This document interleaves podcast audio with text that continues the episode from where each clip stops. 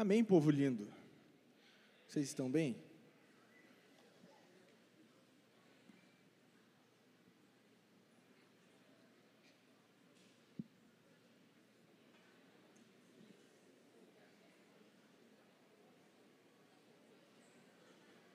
Amém? Vamos orar rapidinho? Amém? Para a gente iniciar aqui. Amém. Senhor, em nome de Jesus, nós queremos colocar, Senhor, o nosso coração, colocar, Senhor, a nossa mente, Pai. Guardar, Senhor, nós, Pai, de tudo, Senhor, aquilo, Pai, que Satanás, Senhor, tem tentado, Senhor, contra nossas vidas, para fazer, Senhor, com que nós não venhamos, Senhor, usufruir daquilo que o Senhor tem, Senhor, essa noite, Pai. Senhor, nós sentimos a Sua presença aqui. A Sua presença sobre este ambiente, ela é palpável. Senhor, se nós não conseguimos sentir, Senhor, a presença hoje aqui, que o Senhor venha, Pai, poder, Senhor, romper, Senhor, as barreiras, Senhor, do nosso coração. Romper, Senhor, as barreiras, Senhor, da mente, Pai. Senhor, nós sabemos, Pai, nós, Senhor, adoradores, sabemos, nós, discípulos, sabemos que o Senhor, sim, habita sobre este ambiente. O Senhor tem habitado sobre este lugar. O Senhor tem algo para fazer sobre este lugar hoje, Pai. E eu quero liberar sobre essas vidas aquilo que é rema sobre a minha vida. Senhor, que elas venham receber que eles venham conseguir caminhar. Eu declaro, Senhor, que esses solos são solos férteis, e eles venham, Senhor, conseguir, Senhor, frutificar em cima dessa palavra hoje. Quem recebe diz amém. Amém. Então, amado, a gente está na série de mensagens, né? Netflix, nossa, né? Estamos na série de mensagens do segredo do secreto. Na primeira semana, a pastora Marlice, nossa apóstola, né? Pastora, apóstola, meu Deus do céu, né? Eu, né, cara, eu, eu é aquela coisa, né? Ela é minha mãe, né? A minha pastora, a minha chefe, rapaz. Eu tenho porção tripla. Amém? Cara, se tem alguém que recebe porção tripla dessa mulher, sou eu. Na segunda, na primeira semana nós trabalhamos o lugar secreto. Na segunda semana, o segredo da fidelidade obediência radical. Nós trabalhamos na terceira semana o segredo da santidade e o arrependimento rápido, o segredo da constante provisão na quarta semana, na quinta semana, o segredo da proteção, na sexta semana, o segredo da prosperidade, na sétima, o segredo da unção, né, que foi semana passada, e essa semana nós vamos trabalhar o segredo de servir, amém? Olha para o outro lado e fala: o segredo de servir.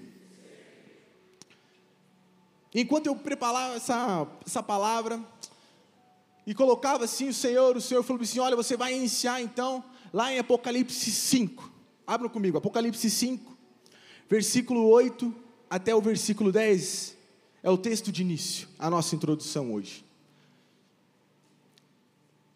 Abra comigo. Apocalipse 5, do 8 ao 10, diz assim: Logo que tomou o livro, os quatro seres viventes e os vinte e quatro anciãos prostraram-se diante do cordeiro, tendo todos eles uma harpa e taças de ouro cheias de incenso, que são as orações dos santos. E cantavam um novo cântico, dizendo: Digno és de tomar o livro e de abrir os seus selos, porque foste morto e com teu sangue compraste para Deus homens de toda tribo e língua e povo e nação para o nosso Deus o fizeste reino e sacerdotes. Repete comigo: reino e sacerdotes. E eles reinarão sobre a terra. Para conseguirmos compreender o que significa o segredo de servir, primeiramente eu preciso entender o que significa um reino sacerdotal. Se você já aceitou o Senhor Jesus como seu único e suficiente Salvador, você creu que ele morreu e ressuscitou pela sua vida. Você creu que você foi comprado pelo sangue dele. Você recebe o que? A filiação. Então você não é mais uma criatura errante. Antes andávamos como errantes, antes não tínhamos propósito nenhum, antes a humanidade não tinha um propósito. Se eu não me chego aos pés da cruz, eu não tenho um propósito, eu tenho um destino, mas esse destino não é, eu não sei sobre esse destino. Eu acho, às vezes, eu me levo por situações, eu penso, não, eu acho que se eu for uma pessoa boa, eu vou para um lugar bom. Eu começo com esse tipo de pensamento. Eu penso que eu acredito em qualquer história da carochinha. Eu acredito em qualquer situação em que as pessoas do mundo me falam. Ah, eu, eu acredito em Deus, mas eu acredito numa energia positiva.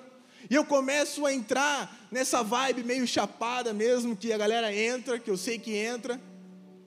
Mas quando eu aceito Jesus, não só meu Salvador ele se torna, ele precisa se tornar o meu Senhor. E quando ele se torna o meu Senhor e o meu Salvador, ele constitui um rei e sacerdote. Olhe para o irmão do seu lado, você é um rei e um sacerdote.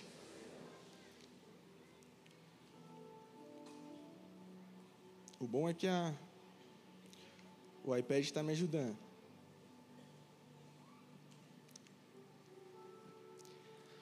Nós se tornamos reis e sacerdotes, porque Jesus, no texto você olha, o cordeiro que é digno, aquele que morreu por nós, ele se tornou digno porque ele comprou com o seu sangue nós.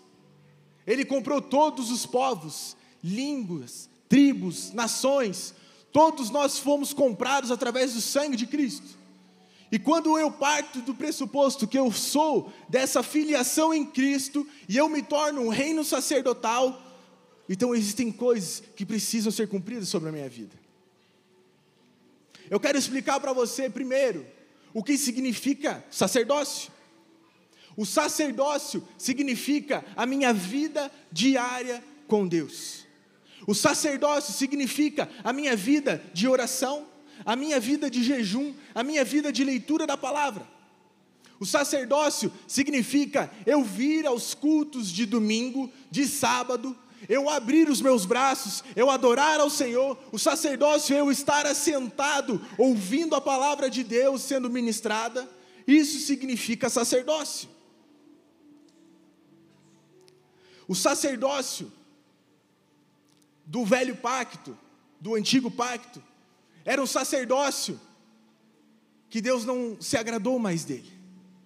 Deus viu a necessidade de trazer o homem e a mulher mais para perto. Deus viu a necessidade de trazer os seus filhos, que estavam perdidos, para perto dele. No antigo pacto, somente o sumo sacerdote poderia adentrar na presença de Deus, nos santos dos santos, uma vez ao ano. Uma vez ao ano, uma pessoa adentrava para orar e pedir expiação pelos pecados de todo o povo, e somente uma pessoa poderia fazer isso. Isso era o antigo pacto. Mas Jesus veio consertar tudo isso. Jesus veio consertar e trazer a nova aliança. Na nova aliança, eu e você, através do sangue de Jesus, nos tornamos sacerdotes para poder entrar na presença de Deus todos os dias. Isso é sacerdócio. O sacerdócio é eu poder me ajoelhar no meu quarto, orar, falar com o Senhor. O sacerdócio é minha vida de entrega a Ele. O sacerdócio é tudo aquilo que eu entrego do meu coração para Ele. É quando eu falo palavras a Ele. É quando eu libero palavras de adoração. É quando eu começo a falar, cara, palavras maravilhosas para o Senhor. O Senhor se agrada disso. O Senhor se agrada dos filhos que conseguem elogiá-lo. E você só consegue elogiar o Senhor quando você conhece o Senhor, porque você tem uma vida de sacerdócio. A vida do sacerdócio é saber que quanto mais eu conheço o Senhor, quanto mais eu ando perto dEle, quanto mais eu caminho perto desse Deus maravilhoso, mais eu vejo quão pecador eu sou. Mais eu vejo quão pecador eu sou. E o quanto eu preciso me arrepender todos os dias. No novo pacto, Jesus ele veio como sumo sacerdote para abrir a porta para que eu e você tivéssemos acesso ao Pai. E é por isso que a palavra de Deus diz que ele é o caminho, o único caminho. Não existe outro caminho. Somente ele pode aproximar eu e você do nosso Pai, que é eterno. Amém? Mas eu quero explicar também para você o que significa o reino. O reino que ele está falando, reinar. O reino significa tudo aquilo que auxilia o sacerdócio. Reino são as ferramentas para um trabalho. Reino significa a estrutura do corpo de Cristo para impulsionar os sacerdotes aos seus destinos proféticos. Você consegue compreender o que eu estou querendo dizer? A estrutura do corpo de Cristo, aquilo que é palpável. O reino é onde nós estamos hoje nesse lugar. Isso aqui é o reino de Deus sendo construído. O reino é a estrutura da igreja, significa reino de Deus. Por isso que é um reino sacerdotal, porque um precisa do outro. Eu não posso exercer o reino sem o sacerdócio. E eu não posso exercer o sacerdócio sem construir um reino. Repete comigo, eu não posso servir no reino sem o sacerdócio. E eu não posso ter o sacerdócio sem construir um reino.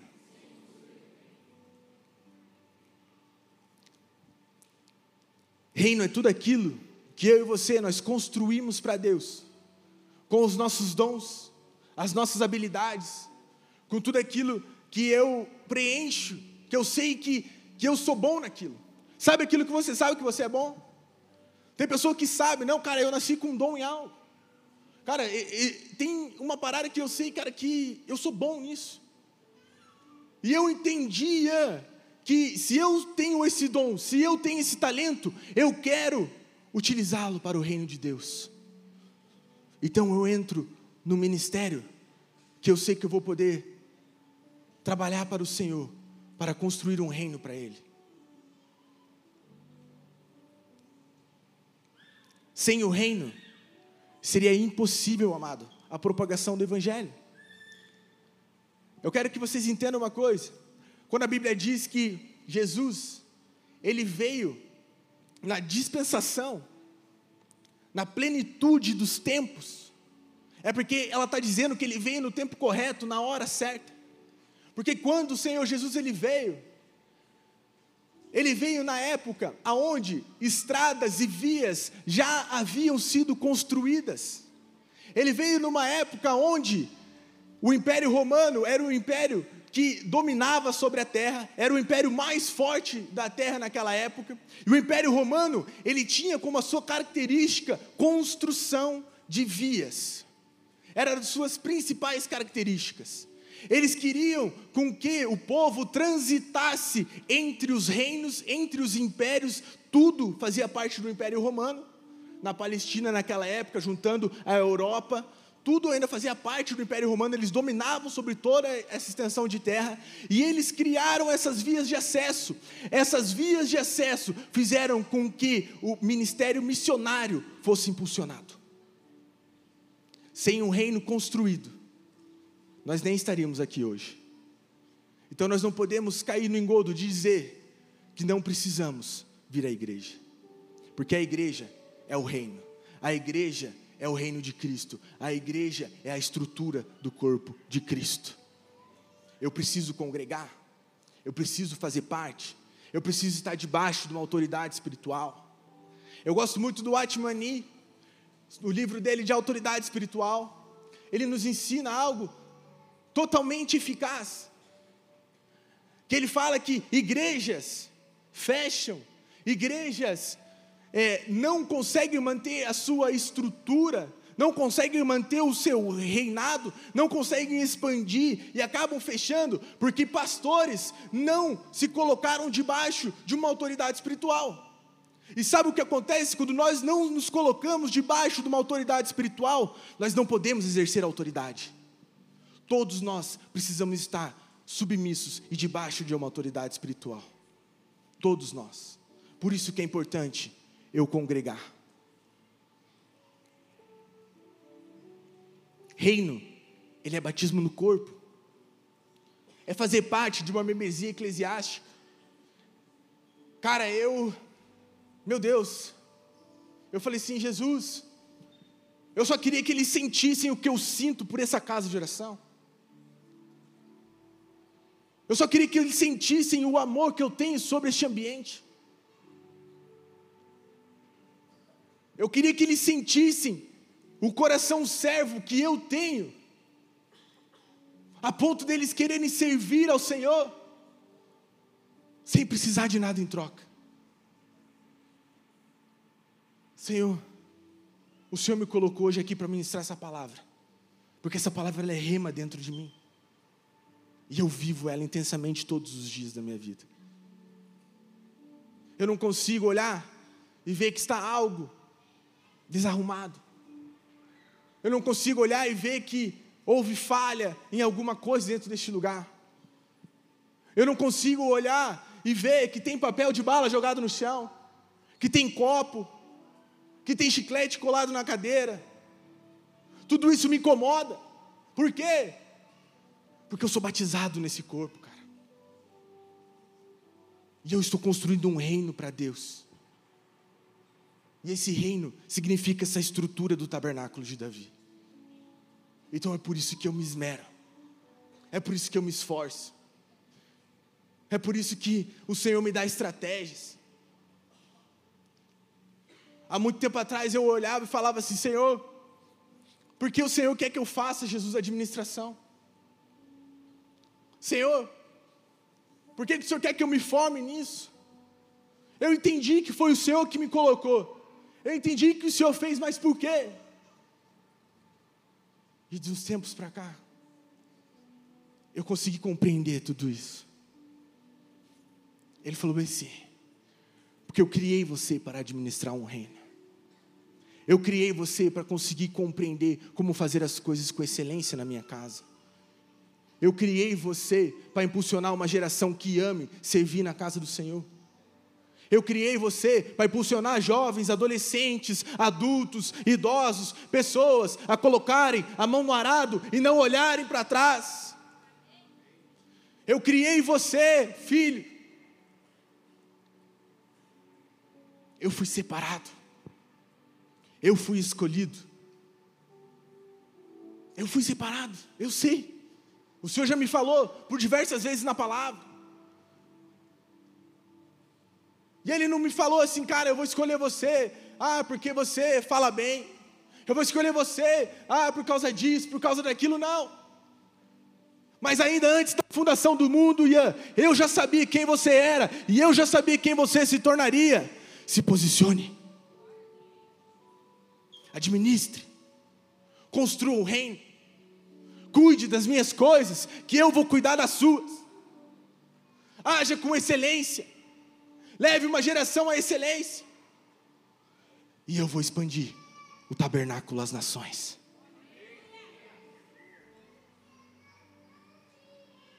Qual é a estrutura do reino dentro das igrejas? Qual é a estrutura do reino dentro do tabernáculo de Davi? Eu vou citar algumas aqui, nós temos várias. Estacionamento, Taber Café, Taber Store, recepção, ministério infantil, mídias, iluminação, tudo isso faz parte de um reino que está sendo construído. Tudo isso faz parte do reino que o Senhor quer que nós venhamos construir com esmero, com zelo. E se eu construo algo para o Senhor, eu dou o meu melhor a Ele. Eu me formei em administração. E eu falei assim, Senhor, eu não posso parar. Senhor, eu, eu sei para que eu me formei. Eu sei para que o Senhor me chamou. Eu sei que até a minha profissão, ela é sua. O que mais o Senhor quer de mim? Eu quero mais em cima do reino. Então, eu vou fazer um MBA em gestão de pessoas. Comecei a cursar o MBA em gestão de pessoas para um reino que está sendo construído. Você começa a buscar coisas, você começa a se adaptar. E eu sou bom nas mídias. O que você tem feito então para aprimorar esse reino dentro de você? Qual curso você tem se especializado? O que você tem buscado para melhorar a sua função eclesiástica? Ian, eu quero melhorar na dança. Isso, busque melhorar na dança. Converse com as suas líderes. Existem várias meninas da dança que elas fazem aula, elas se esmeram, elas têm cuidado da alimentação, elas têm cuidado do seu corpo para um reino que está sendo construído. Você começa a buscar as ferramentas necessárias para que quando as pessoas elas adentrem nessa casa de oração, elas venham olhar a estrutura do corpo de Cristo. Elas venham ficar impressionadas. Sabe alguém que entendeu estrutura, amado? Foi Salomão. Lá em 1 Reis 10, depois que Salomão já havia construído um templo para o Senhor, depois que Salomão já havia colocado, se esmerado, Salomão era alguém que habitava nele a sabedoria de Deus. Depois que ele já havia construído algo, o império, segundo aquilo que era assim o modelo do coração de Deus, começa a vir pessoas de fora. A rainha de Sabá, lá em 1 Reis 10, ela chega e ela visita o lugar. O texto fala que ela adentra e ela olha a estrutura do que era feito naquele ambiente. Ela olha os holocaustos que significavam a presença de Deus naquele lugar. Ela olha os seus é, porteiros, os seus copeiros, todos uniformizados. Ela olha um padrão que foi elevado e ela vê a excelência que aquele lugar chamado Israel era por conta de quem estava guiando aquele povo. E o texto termina dizendo: a visitante ficou impressionada. Nós construímos um reino sobre essa casa de oração em excelência, por conta de pessoas. O reino é servir a Deus, servindo pessoas. Não faria sentido nós temos toda uma estrutura dessa. Nós temos toda uma liturgia de culto se não tivesse pessoas. A Bíblia toda, ela aponta de relacionamento de Deus com o homem e um homem com pessoas. Isso é o reino de Deus. Já foi 20 minutos na introdução. Você começa a orar, irmão.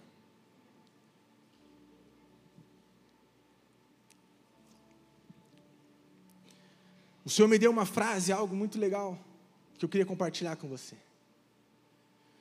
Sacerdotes sem um reino, eles não alcançam pessoas.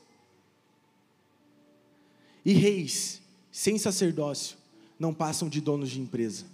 Repete comigo. Sacerdotes sem um reino não alcançam pessoas. Reis sem sacerdócio não passam de donos de empresa. O contraste da igreja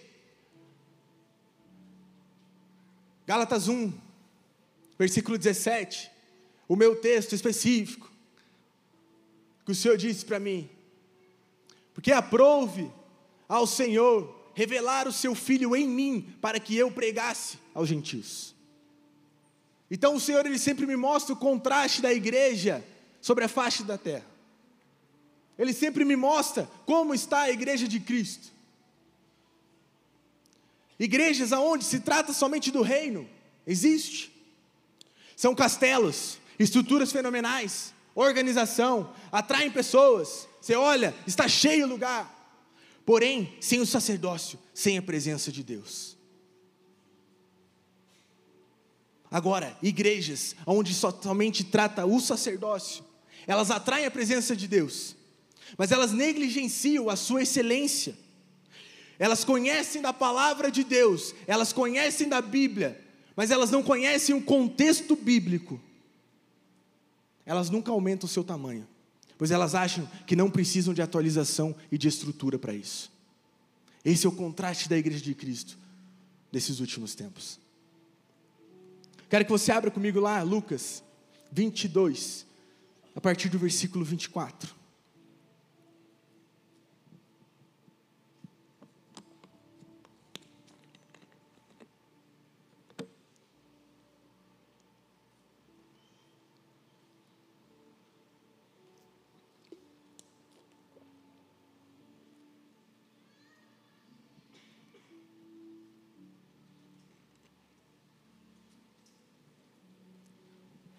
Houve também entre eles, entre quem? Os discípulos, uma forte discussão sobre qual deles parecia ser maior.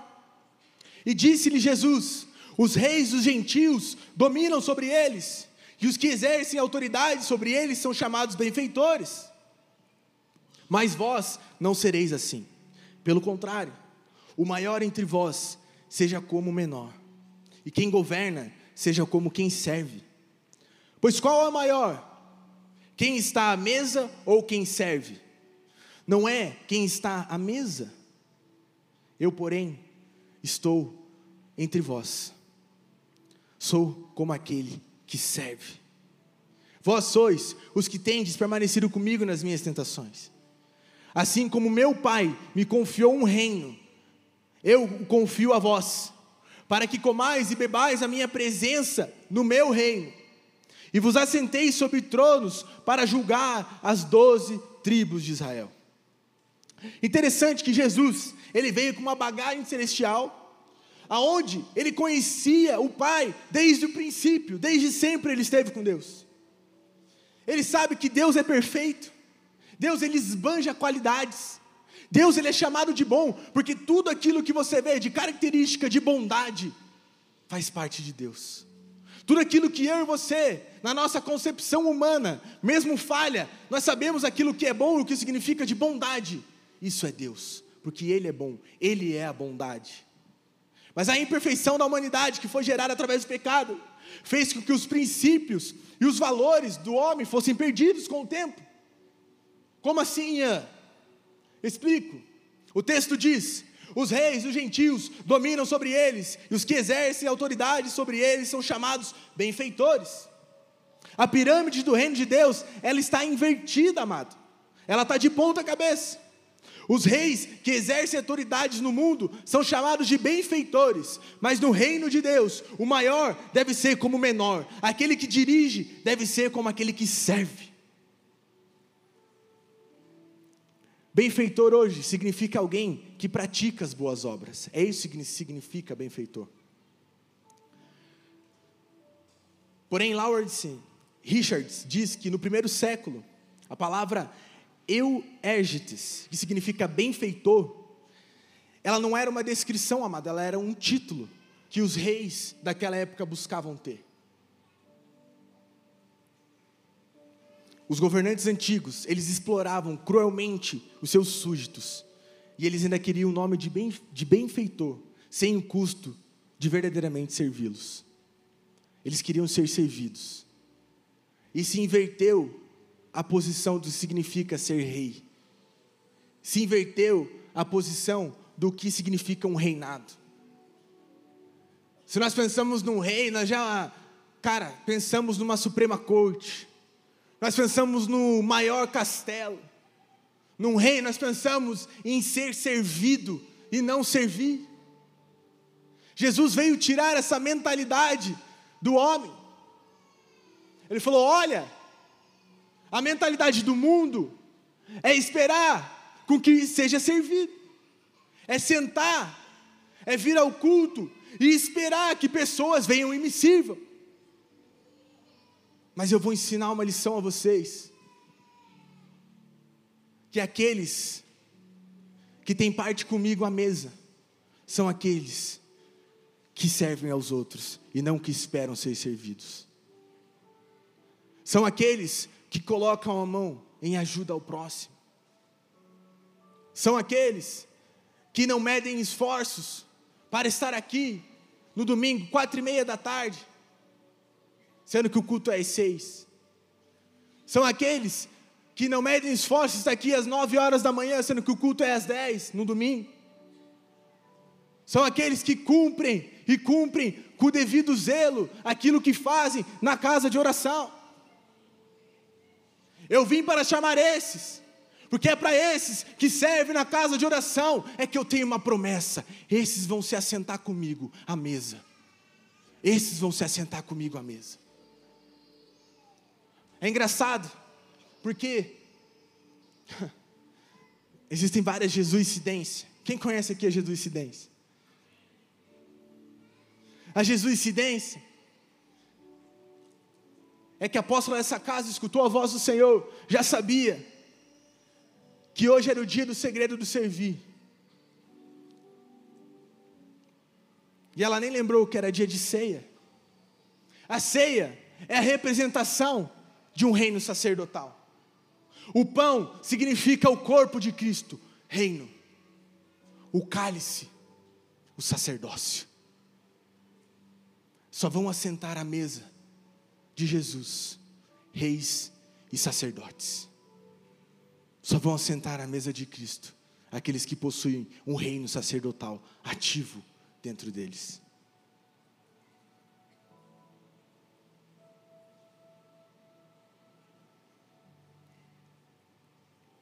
No reino de Deus, maior é o que serve. O que Jesus está dizendo? No meu reino, não é o rei, senão o servo que recebe o título de benfeitor. No reino de Deus, não é aqueles que esperam que algo aconteça, é aqueles que fazem acontecer.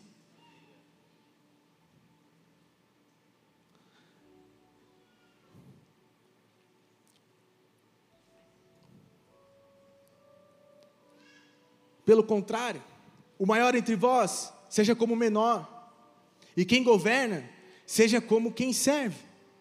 Só é servo aquele que anda em humildade. O filho legítimo, ele veio para a terra nos ensinar que se nós queremos ser grandes perante aos olhos de Deus Pai, nós precisamos então ser os menores. Ou seja, aqueles que mais servem. E eu quero tirar o pensamento da sua mente de que a humildade está atrelada àquela frase, sabe? Cara, sabe aquele, cara, aquela coisa do cão que inventaram? Pobrezinho nasceu em Belém. Essa mentalidade de Jesus, pobrezinho, nasceu em Belém, fez com que a igreja dele e outras pessoas achassem que ser humilde é se vestir mal, achassem que ser humilde é não ter condições financeiras, achasse que ser humilde é tantas outras coisas, que não é verdade. Pobrezinho, amado. Você sabe quanto custava o ouro, a incensa e a mirra que entregaram no dia do nascimento de Cristo? Pobrezinho nada. Aquele dia, o Senhor já estava dizendo: Ele é o Rei. Ele é o rei. Ele tem condição financeira. Deus enviou pessoas para abençoar Jesus naquele ambiente. Ele não era o pobrezinho, mas ele era humilde. Sabe por que ele era humilde? Porque ele tomou uma decisão. Deus Pai se agradou do seu filho, porque o seu filho tomou uma decisão de descer do trono de glória de sair do mais alto patamar e se colocar no lugar de servos inúteis, por muitas vezes. O colocar no lugar de pessoas pecadoras. Se colocar no lugar de gente que não merecia e que às vezes não merece até hoje. Porque às vezes a gente não merece. Ele desceu do seu trono de glória ele desceu do mais alto patamar para acreditar justiça para mim e para você, para que eu e você nos tornássemos justos perante os olhos do Senhor. Isso é humildade. A humildade está naqueles que têm muito a oferecer, mas eles não se portam como os reis dessa terra. Eles são servos, humildes de coração, como Cristo era e se colocam na mesma posição do que qualquer outra pessoa, independente de classe social, independente de nível intelectual, independente de formação, independente de qualquer coisa. Isso é humildade. Lucas 10, 2 diz: E disse-lhes: Grande é em verdade a seara mas os trabalhadores são poucos. Rogais, pois, ao Senhor da seara que envie obreiros para a sua seara. É interessante demais esse texto. Há um reino de sacerdotes para ser implantado nessa terra, mas poucas pessoas estão dispostas a colocar a mão no arado.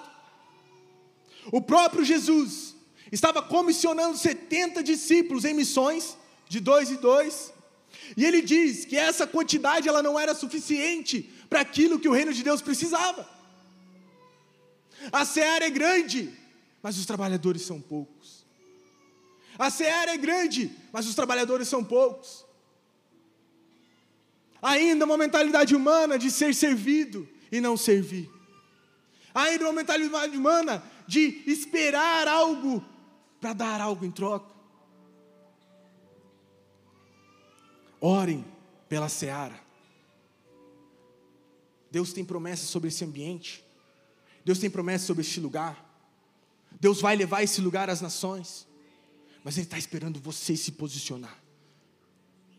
Porque Ele quer usar você como rei e sacerdote para implementar um tabernáculo nas nações.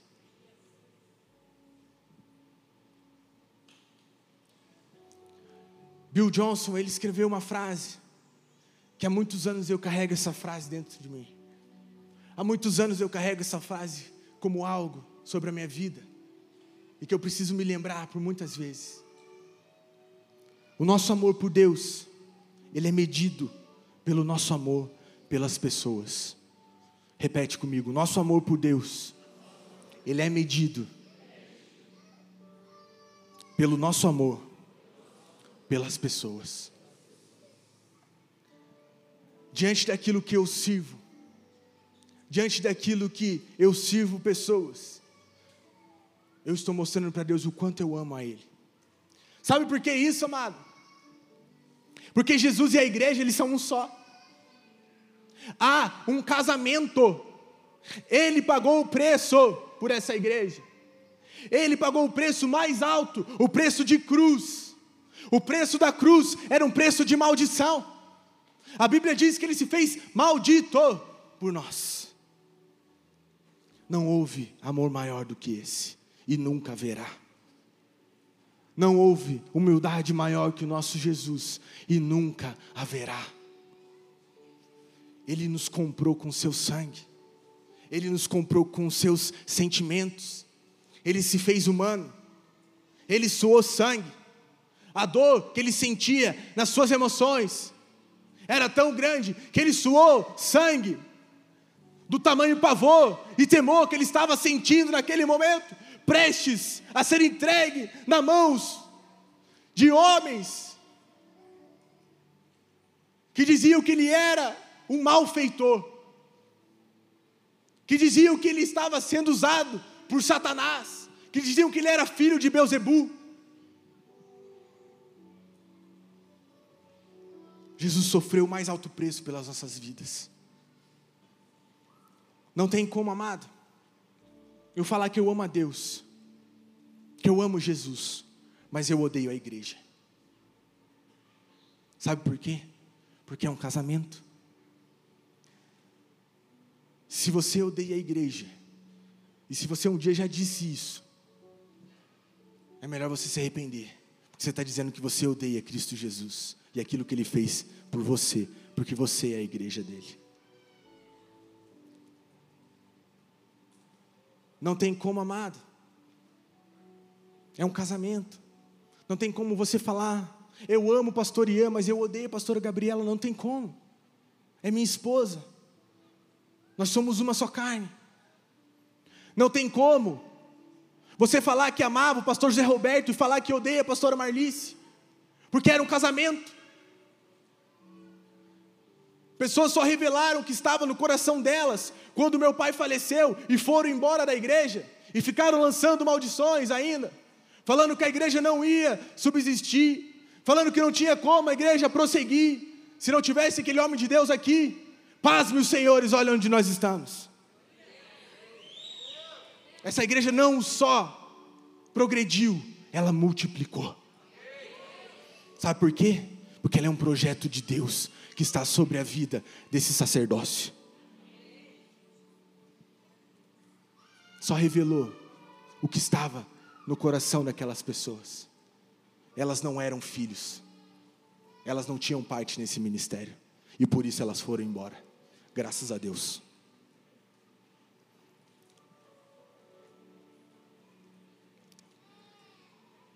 o reino, ele é composto de pessoas com o coração disposto a servir as mesas. Atos 6, do 1 ao 7, diz assim: preste atenção, o reino é composto, repete comigo, o reino é composto de pessoas com o coração disposto a servir as mesas. Atos 6, do 1 ao 7 diz assim: Naqueles dias, crescendo o número de discípulos, houve murmuração dos gregos contra os hebreus, porque as suas viúvas eram desprezadas na distribuição diária dos alimentos. Então os doze, convocando os discípulos, disseram: Não é razoável que nós deixemos a palavra de Deus e sirvamos as mesas. Escolhei, irmãos, dentre vós, sete homens de boa reputação, repete comigo: boa reputação, cheios do Espírito Santo e de sabedoria aos quais constituamos sobre este importante negócio. Mas nós perseveremos na oração e no ministério da palavra. Este parecer contentou toda a multidão. E eles elegeram Estevão, homem cheio de fé e do Espírito Santo. Também é Filipe, Prócoro, Nicanor, Timão, Pármenas e Nicolau, prosélito de Antioquia. Apresentaram estes homens aos apóstolos, estes, orando, lhes impuseram as mãos, de sorte que crescia a palavra de Deus, e em Jerusalém se multiplicava rapidamente o número de discípulos, e grande parte dos sacerdotes obedecia à fé. Estava rolando um problemaço, estava rolando murmuração na igreja de Cristo, a igreja onde o Espírito já havia vindo, a igreja onde já havia entendido sobre as boas obras, compartilhavam uns aos outros ali os seus bens, porque eles não tinham mais, cara, é, um coração, cara, fechado, mas eles tinham um coração aberto para a obra de Deus. E aconteceu uma treta entre os judeus de fala grega e os judeus de fala hebraica. Uns se achavam melhores que os outros. E os judeus de fala hebraica começaram a negligenciar a distribuição dos alimentos às viúvas daquele tempo. Porque a igreja entendia que as viúvas e os pobres era responsabilidade deles e que eles precisavam agir com essa responsabilidade, a cesta básica, que nós fazemos até hoje. Isso é bíblico. Então, estava sendo negligenciado aquilo. O crescimento da igreja fez com que fosse necessário levantar diáconos para aquele lugar. Por quê? Porque os doze estavam trabalhando longamente, estavam trabalhando demais. Eles estavam fazendo um trabalho que não era, que já havia passado o tempo de ser necessário, porque a igreja estava muito grande. Por que, que nós impulsionamos o povo a trabalhar para o Senhor? É para construir um reino. É por isso que você está aqui hoje, para ser impulsionado a esse reino, e agir com zelo nesse reino, e dar o seu melhor nesse reino. E eles precisaram entender o momento correto, que eles estavam negligenciando o tempo deles, e estava também segurando o crescimento de pessoas. Já existia pessoas cheias de fé, cheias do Espírito Santo, capazes de boa reputação, que poderiam servir as mesas. O termo diaconel do grego é o diaconato.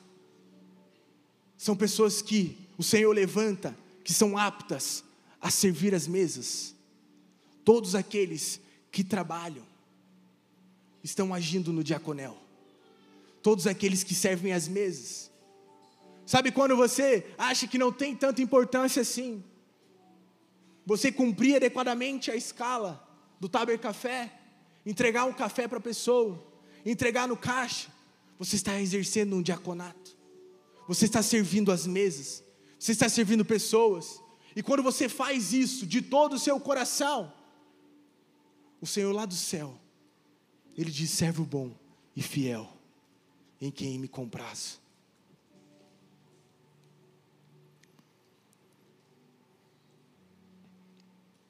Só que há, para ser um diácono, vocês perceberam que existem requisitos. Porque a igreja de Cristo, mesmo sendo um reino implementado, existem regras a serem cumpridas. Existem coisas que nós precisamos cumprir. Homens de boa reputação, cheios de fé e do Espírito Santo. Sabe o que eles estão dizendo? Que eu não posso simplesmente servir ao Senhor no reino de qualquer maneira, mas que eu tenho que exercer um sacerdócio para servir ao Senhor, mesmo que seja servindo café na cantina.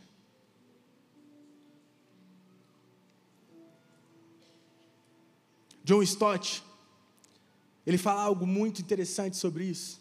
Ele diz que não há nenhuma sugestão no texto de que os apóstolos vissem a obra social inferior à obra pastoral, ou que eles considerassem pouco dignas para eles. Ah, não, agora nós somos pastores. Ah, agora eu não preciso mais então servir. Agora que eu sou pastor, eu não preciso mais fazer parte do estacionamento. Agora que eu sou pastor, eu não preciso mais fazer parte do Taber Café, do Taber Store. Agora que eu sou pastor, que eu cheguei nessa categoria eclesiástica, eu não preciso então ir mais servir as mesas, por causa do texto que os apóstolos estavam dizendo isso. Não, amado, não negligencie o texto.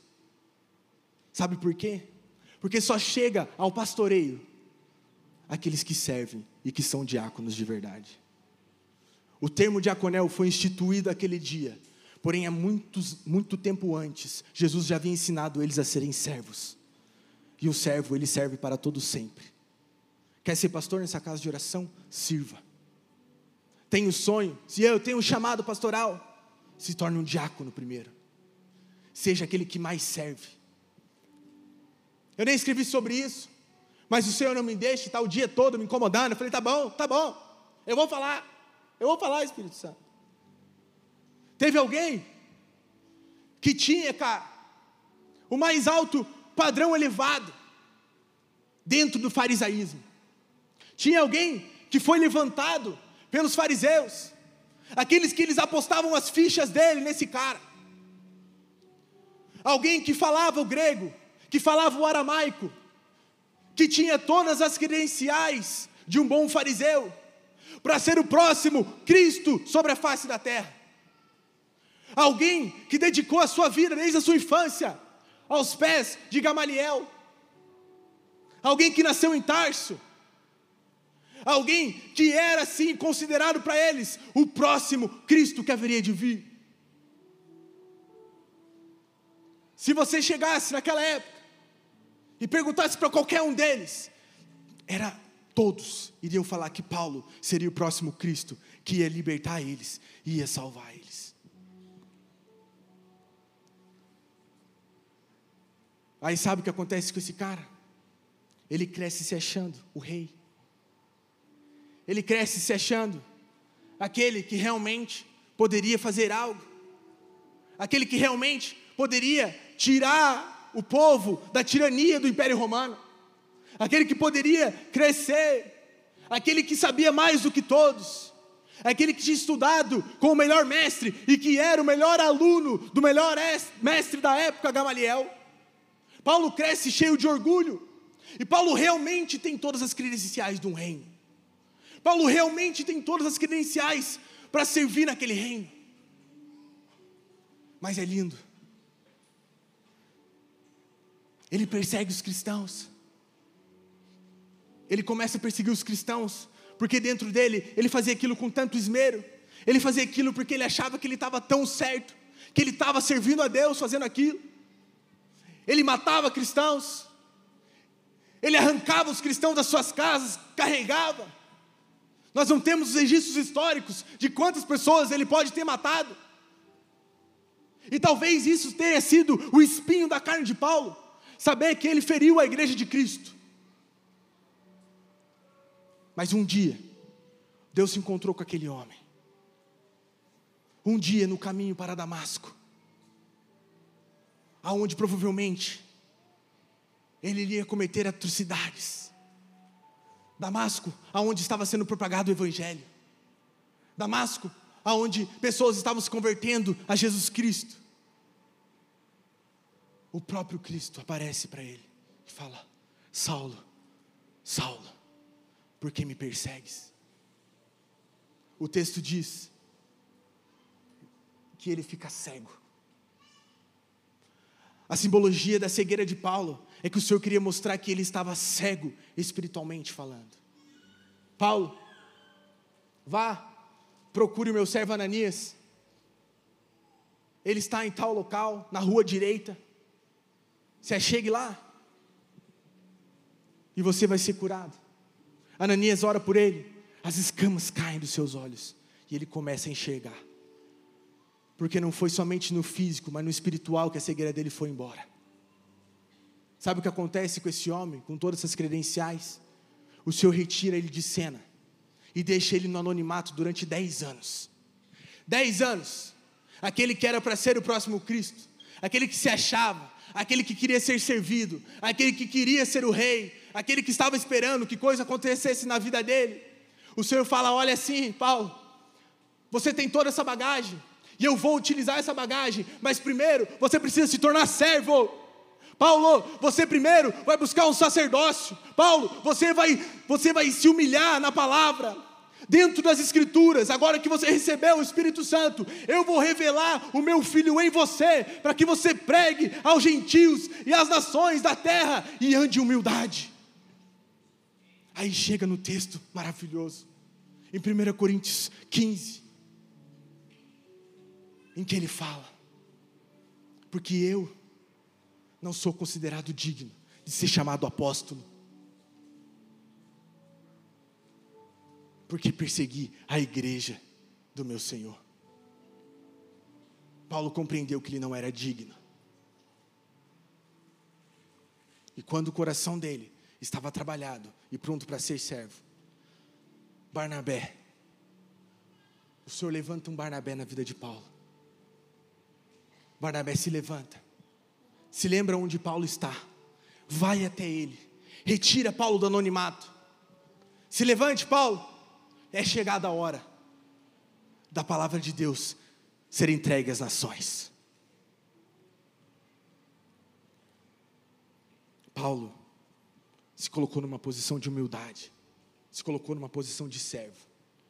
Paulo não era mais alguém que se achava melhor do que os outros, ele se achava o menor de todos os outros.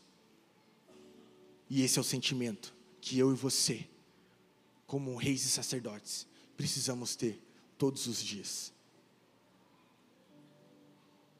Mas e eu, eu prego bem? Ha! Não vai adiantar de nada. Se não for o Espírito Santo usando a minha boca para falar. Não vai adiantar de nada toda a bagagem que eu tenho, se eu não buscar no sacerdócio. Não vai adiantar de nada se o Espírito do Senhor não estiver sobre mim. Não retire, Senhor, o seu Espírito de mim.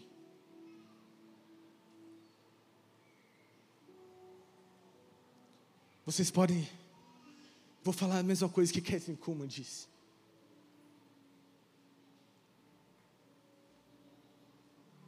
Vocês podem tirar tudo de mim. Podem tirar minha casa podem tirar o meu carro, podem tirar minhas roupas, podem tirar toda a estrutura, mas o Espírito Santo de Deus, ninguém pode tirar de mim, porque Ele é meu amigo, e Ele habita em mim, e eu habito com Ele, num sacerdócio diário que eu entrego a Ele. Os diáconos, Jesus, Vamos encerrar, né? Os diáconos, eles são os verdadeiros discípulos, amados. Somente os que servem, eles têm direito de serem chamados discípulos de Cristo. Não é mais tempo de eu e você carregarmos somente o título de crentes. Quem, quem é crente? Levante a mão, quero saber. Eu sou crente, eu sou crente, você é crente? Amém. Mas não é mais tempo de sermos crentes, é tempo de sermos discípulos. Sabe por quê? Todo discípulo, ele é um crente, mas nem todo crente é um discípulo. O crente, ele espera pães e peixes, O discípulo é um pescador. O crente precisa sempre ser estimulado.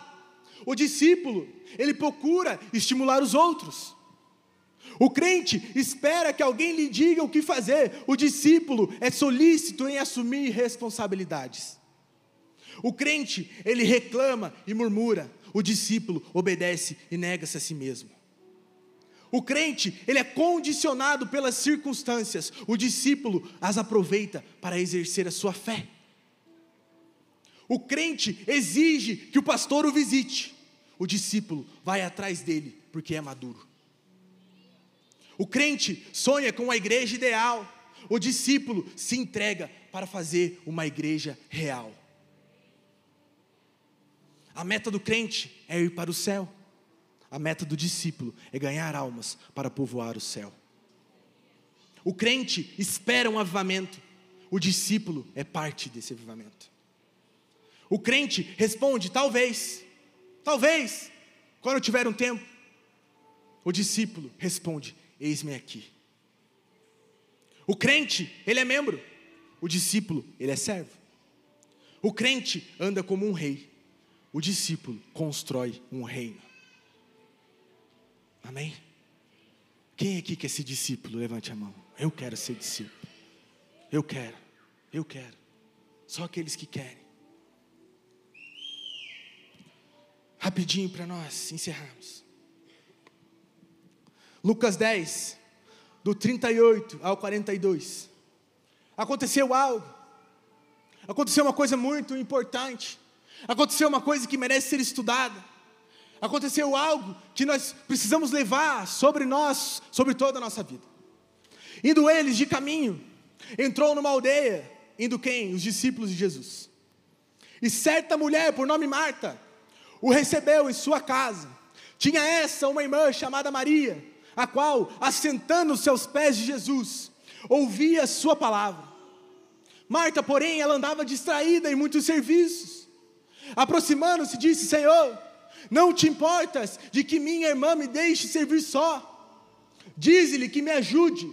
E respondendo Jesus: Marta, Marta, estás ansiosa e preocupada com muitas coisas, mas só uma é necessária.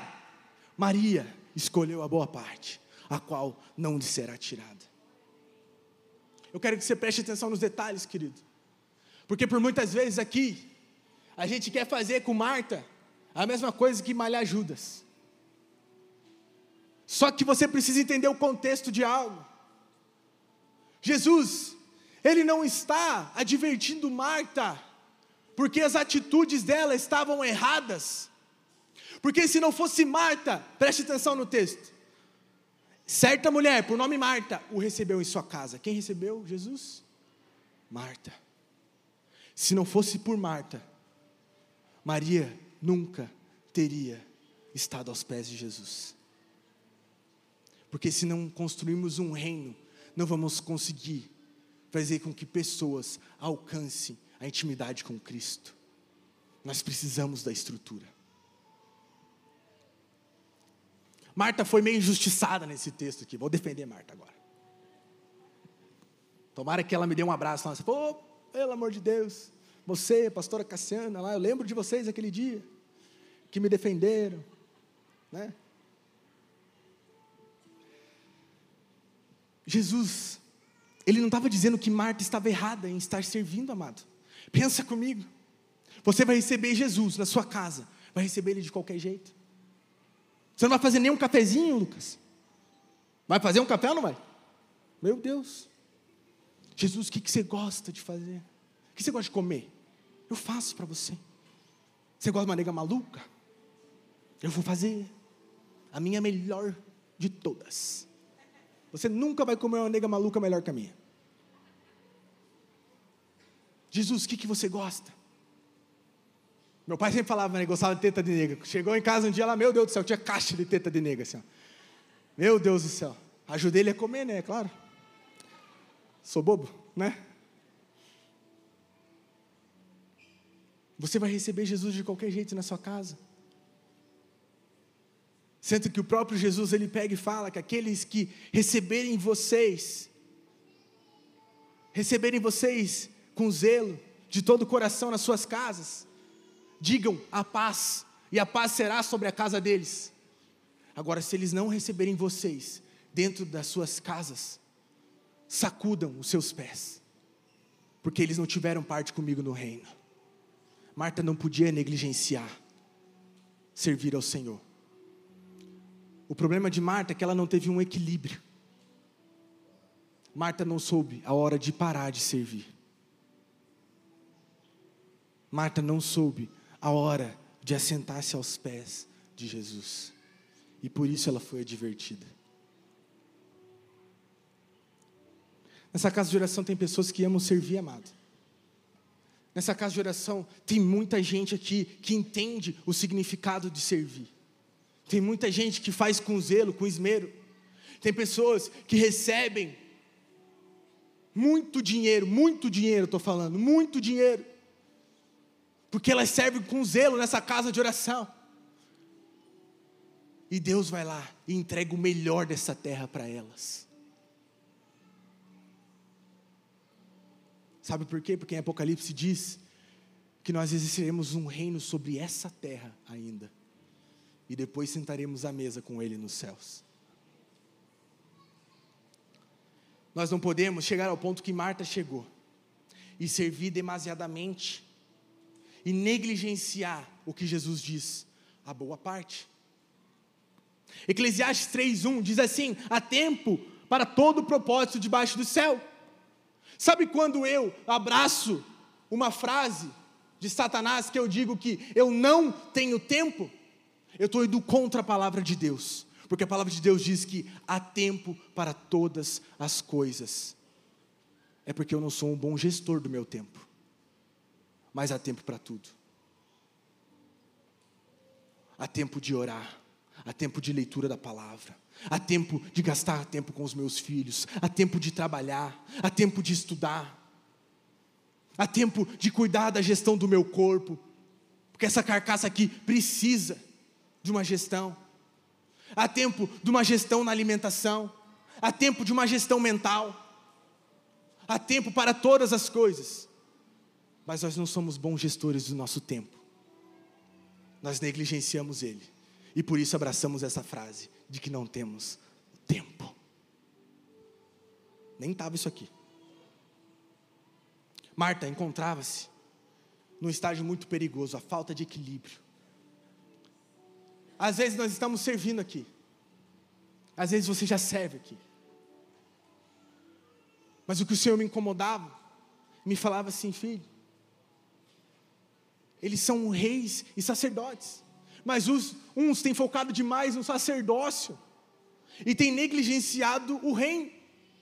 Não tem buscado no sacerdócio para construir um reino. É isso que significa. Se eu busco diariamente o Senhor, se eu busco Ele, aos pés dele, na leitura da palavra, no jejum, na oração, quando eu vou trabalhar, amado, para o Senhor, aí eu consigo ser manso e humilde de coração e daí eu não sou grosso com os meus irmãos. Aí eu não, aí começa aqui os frutos do espírito eles agem através de mim e eu saiba responder as pessoas em mansidão e humildade. Só que existe um momento em que eu começo também a servir demais. E eu começo a negligenciar esse sacerdócio. Em que eu começo a vir no culto somente quando eu estou escalado em que eu começo a servir nos ambientes da casa, sim, sou batizado no corpo, sim, mas eu começo a perder a paixão pelo reino, porque eu não estou exercendo o sacerdócio. Eu começo a negligenciar o meu tempo de oração, o meu tempo de leitura da palavra. Eu começo a negligenciar o meu tempo de estar participando de um culto sem estar em alguma escala. E eu só venho quando estou escalado. Eu acabo me tornando Marta no texto. Deus ele está chamando nós para sermos Marta e Maria, reis e sacerdotes. Não venhamos negligenciar nenhum nem a outro, mas temos um equilíbrio. Encerra essa palavra com um texto de Eclesiastes que diz assim: Eclesiastes 7, do 15 ao 18. Não seja excessivamente justo, nem demasiadamente sábio. Por que destruir a você mesmo? Não seja demasiadamente ímpio e não seja tolo, porque morrer antes do tempo. É bom reter uma coisa e não abrir mão de outra, pois quem teme a Deus evitará ambos os extremos. Ou a igreja do Senhor começa a andar a partir de um reino sacerdotal, andando em equilíbrio, ou muitas pessoas vão ficar pelo caminho e não vão conseguir usufruir dos destinos proféticos sobre as vidas delas. Vocês recebem essa palavra? Dá uma salva de palmas para Jesus então.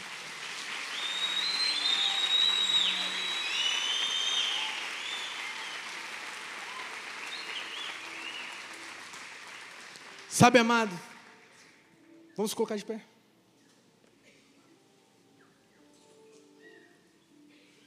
Cadê o louvor?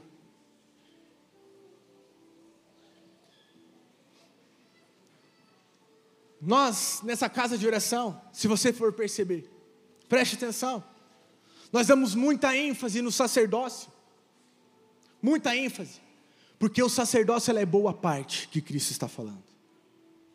E essa boa parte, ela precisa vir primeiro, amém? Nós somos salvos pela fé em Cristo, pela fé de que Ele é o Filho de Deus, e pela graça de Cristo. Mas sem obras, essa fé é morta.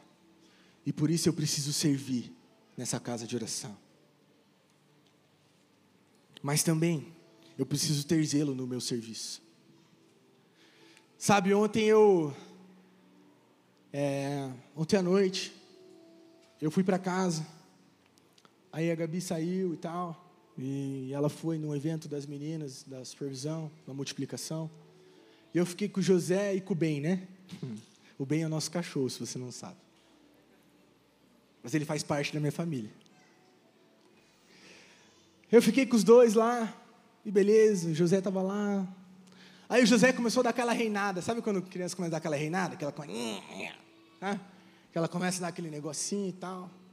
Eu peguei ele no colo, coloquei ele aqui nos meus braços. Aí eu falei assim, Jesus, eu vou colocar um louvor aqui. Coloquei um louvor na TV. E o louvor que eu coloquei era da Stephanie, do Jesus I Made, imagem, né? Jesus I Made. Que fala, né? Show me your face, Lord. Mostra-me sua face, Senhor.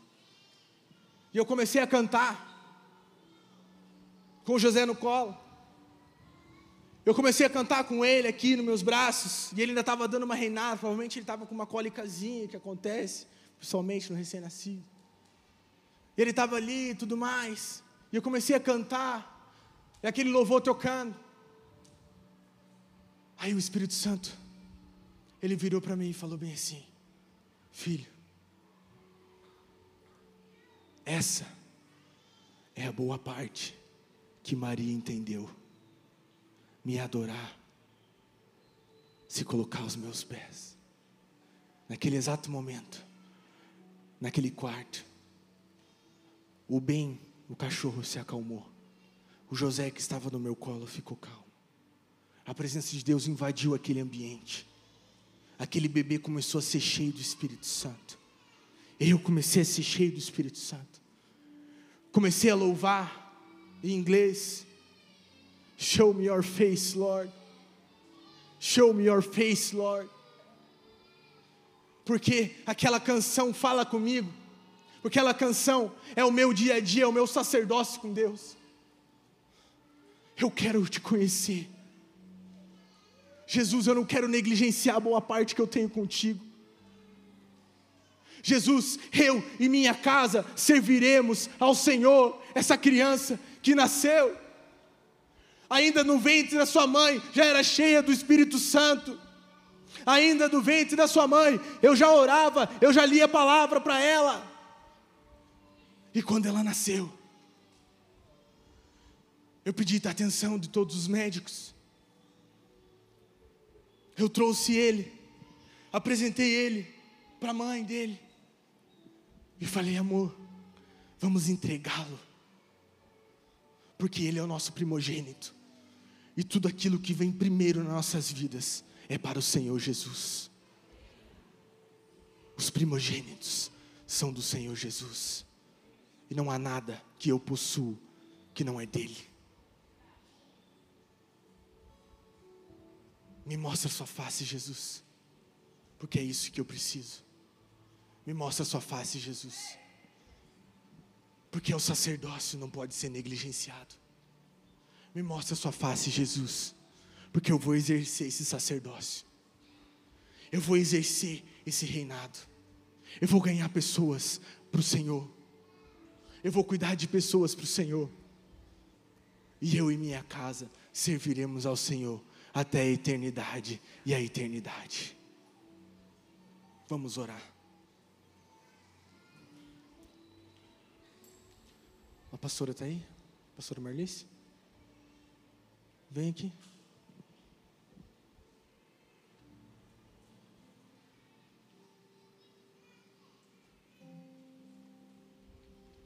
Eu quero que ela ore por nós porque aquilo que ela porta sobre a vida dela é um reino sacerdotal. Ela é o exemplo que nós temos que seguir. Ela paga e pagou o alto preço para estar diante dessa casa de oração. E nós aqui respeitamos as hierarquias, as regras e as nossas autoridades. E é ela que tem que fazer essa oração aqui hoje. Senhor Jesus, aproveitando a Santa Ceia hoje, nós pedimos perdão. Pedimos perdão pelas vezes, ó Pai, que não servimos o Senhor de todo o nosso coração. Pedimos perdão por todas as vezes que nós mentimos. E mentimos, Senhor, à liderança da igreja, mentimos aos nossos irmãos em Cristo, dizendo, Senhor, que não tínhamos tempo ou que não podíamos, e não era verdade, Senhor. Nós estávamos, Senhor, no shopping, nós estávamos passeando, nós estávamos, Senhor, desfrutando, Senhor, ó Pai, de outras coisas, ao invés de desfrutar em servir ao Senhor com alegria. Pedimos perdão, Senhor, pelas vezes, ó Pai, que mentimos, que omitimos, ou mesmo fingimos, ó Pai, que não vimos uma mensagem, Senhor, para dizer que não tínhamos, Senhor, ó Pai, tempo para servir ao Senhor. Pedimos perdão, Jesus, pelas vezes que nós, Senhor, ó Pai, achamos que, devido, Senhor, aos antigos pastores, antigas igrejas, e por tudo que passamos na obra, Senhor, em outras igrejas, nós não precisamos mais servir ao Senhor. Pedimos perdão pela desculpa que nós damos de ser muito velhos ou de ser muito novos. Pedimos perdão pela desculpa que damos, Senhor, porque trabalhamos, ó Pai, não temos tempo, Senhor, porque estamos cansados para servir ao Senhor. Pedimos, Senhor, ó Deus, perdão Perdão, Senhor, ó Pai, porque quando fazemos para o Senhor, não damos o nosso melhor, fazemos murmurando, reclamando, falando mal, ou querendo cobrar de alguém, Senhor, porque nós servimos, o outro também tem que servir como nós servimos. Isso são obras mortas, Deus. O Senhor não, não as recebe assim. Pedimos perdão, Senhor, ó Pai, pela nossa injuriação. Pedimos perdão, Senhor, ó Deus, porque sabemos.